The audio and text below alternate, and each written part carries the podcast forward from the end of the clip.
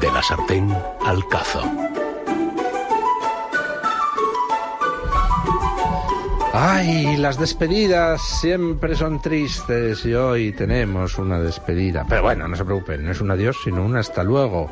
Hoy tenemos la despedida de una de las secciones más populares de nuestro programa, de, de la sartén al cazo de doña Marta Arce, que hoy va a hacer el último de los episodios de De la sartén al cazo con una receta de ella misma, doña Marta Arce. Hola de nuevo. Pues sí, han sido más de dos años recopilando multitud de recetas de cocineros, de blogueros, de todas las partes de España. Así que vamos a cerrar esta sección con una receta que a mí me trae muy buenos recuerdos de infancia y que son las patatas a la importancia de mi abuela Felisa.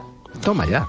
Sí, yo he tenido mucha suerte porque mis dos abuelas cocinaban de fábula. Mi abuela materna, la abuela fina, hacía una liebre con alubias deliciosa, las perdices, codornices guisadas, todo lo que era la cocina de caza, pues lo dominaba perfectamente. Y luego mi abuela paterna, la abuela Felisa, pues tenía platos como la sadurilla, los callos o estas patatas a la importancia, un plato castellano buenísimo, barato y muy facilito de preparar. A ver. Vamos con los ingredientes. A ver, necesitamos patatas, huevos y harina, una cebolla, un diente de ajo, un poco de perejil, un vaso de vino blanco y unas hebras de azafrán.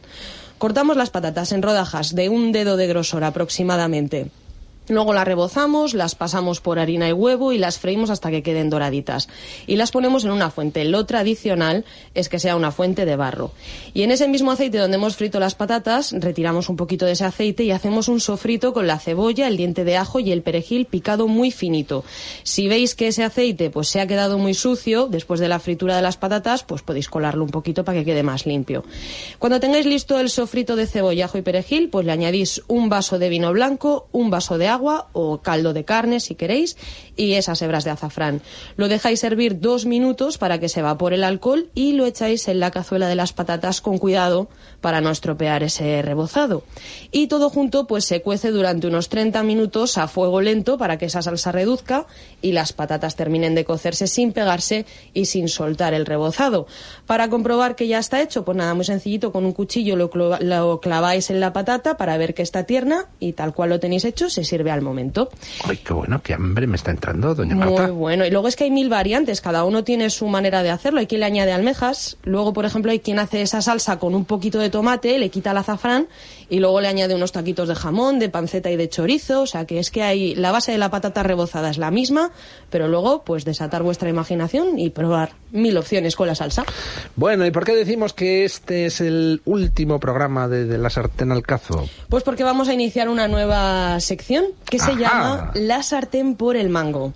Toma ya, la sartén por el mango. Efectivamente. Cuente a nuestros oyentes en qué va a consistir. Pues vamos a hacer un repaso por todos los eventos de la historia más importantes, pero muy vinculados a la gastronomía. Mantenemos nuestra sección de cocina, vamos a seguir dando recetas para que la gente pruebe en sus casas, pero, eh, pues por ejemplo, mmm, vamos a hablar de cosas muy recientes, como por ejemplo la toma de posesión de Trump.